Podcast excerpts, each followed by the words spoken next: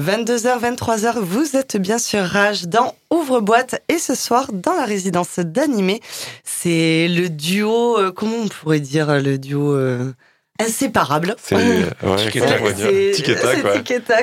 du Sud, hein, on va dire. C'est Delon et Seb qui vont être aux platines d'ouvre-boîte.